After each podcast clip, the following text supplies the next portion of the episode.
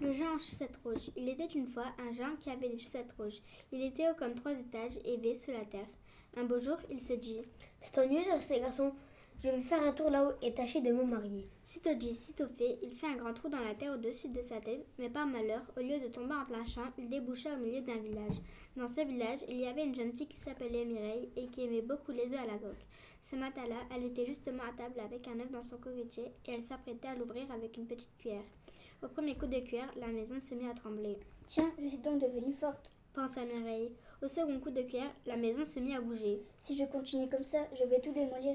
Je ferais peut-être mieux de m'arrêter. Mais comme elle avait faim et qu'elle aimait beaucoup les œufs à la coque, elle décida quand même de continuer. Au troisième coup qu'elle donna sur l'œuf, toute la maison s'était en l'air, comme un bouchon de champagne, et à la place, sortie de terre, la tête du géant apparut. La jeune fille, elle aussi, fut projetée en l'air. Par bonheur, elle retomba dans les cheveux du géant, de sorte qu'elle ne se fit point de mal. Mais voilà qu'en se peignant avec ses doigts pour faire tomber les gravats de sa tête, le géant la sentit qui remuait. Tiens, qu'est-ce que j'ai là On dirait une bête. Il attrapa la bête et la regarda de près. Qui es-tu, toi Je suis une jeune fille. Comment t'appelles-tu Mireille. Mireille, je t'aime, je voudrais t'épouser. Pose-moi d'abord à terre et je te répondrai. Le géant la posa par terre et Mireille s'enfuit à toutes jambes en criant. Ah Qu'est-ce qu'elle veut dire par là Ce n'est pas une réponse. Cependant, il finissait de sortir de terre et il retapait son pantalon lorsque survinrent le maire du village et monsieur le curé. Ils étaient tous les deux très fâchés. Qu'est-ce que c'est que ça En voilà des manières, sortir de terre comme ça au beau milieu d'une agglomération. Où vous croyez-vous donc Je m'excuse, je ne l'ai pas fait exprès, je vous assure.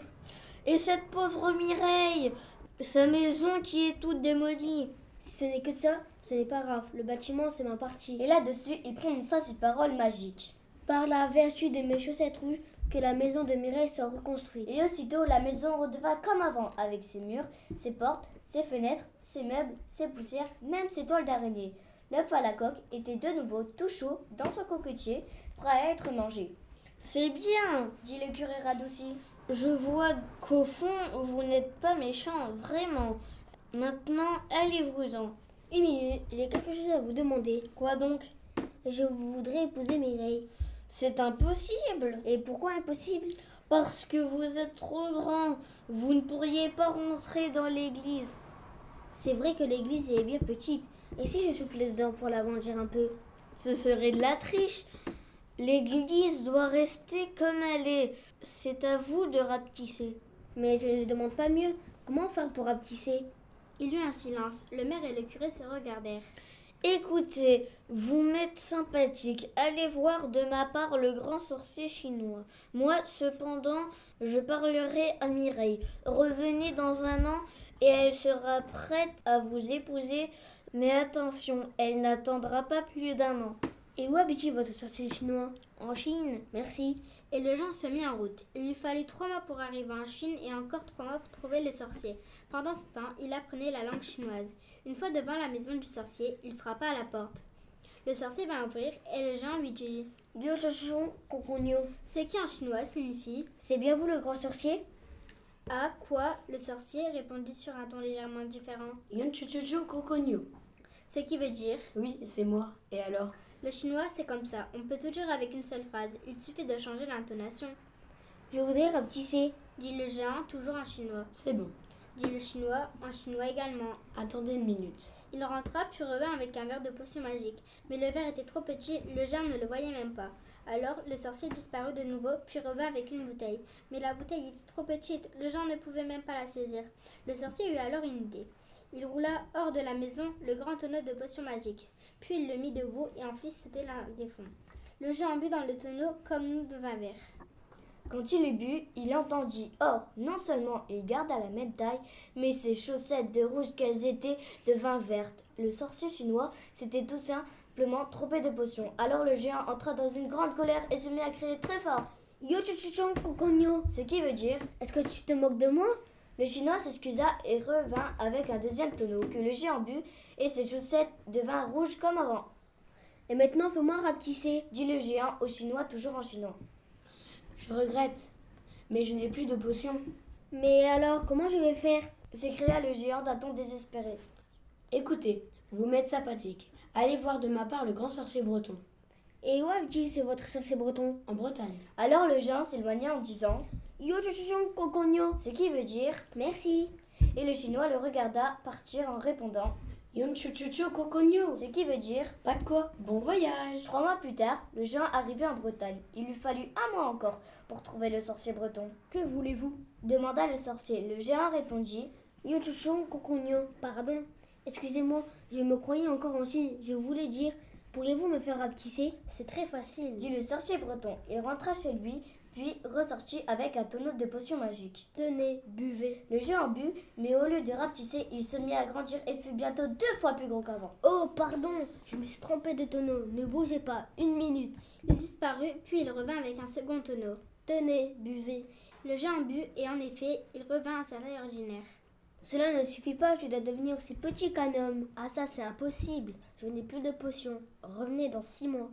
Mais je ne peux pas, d'ici deux mois je dois rejoindre ma fiancée.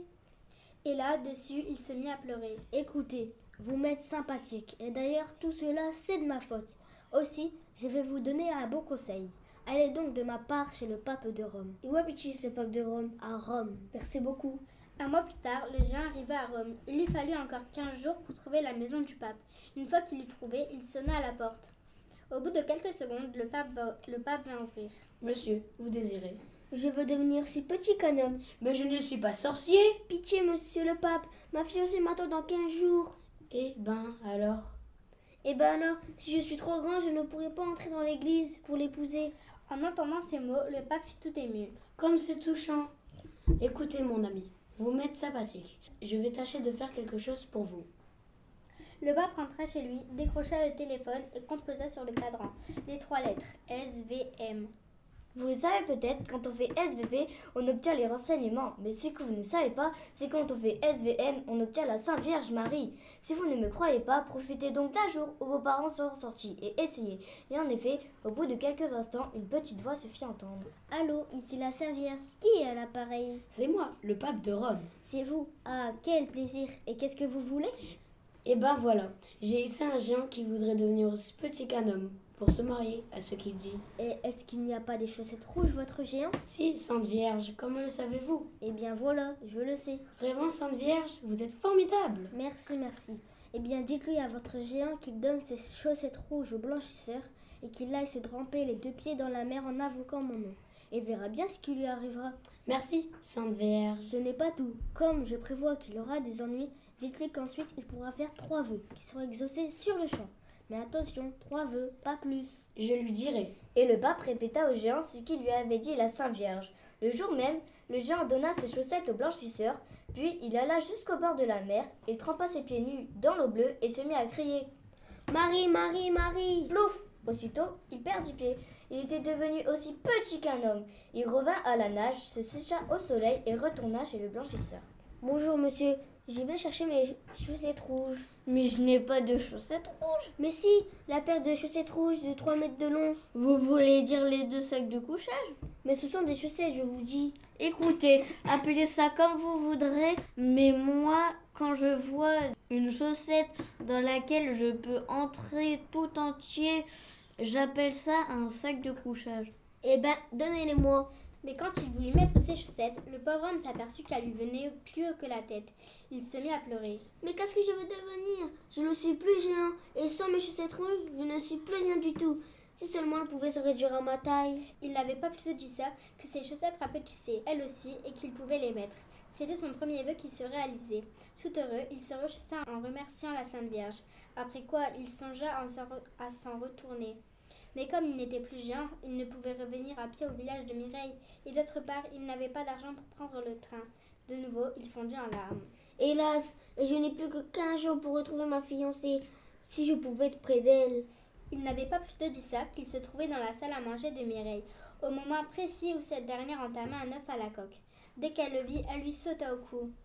Monsieur le curé m'a expliqué. Je sais tout ce que tu as fait pour moi et aujourd'hui je t'aime. Dans six mois, nous nous marierons. Dans six mois seulement demanda l'homme aux chaussettes rouges.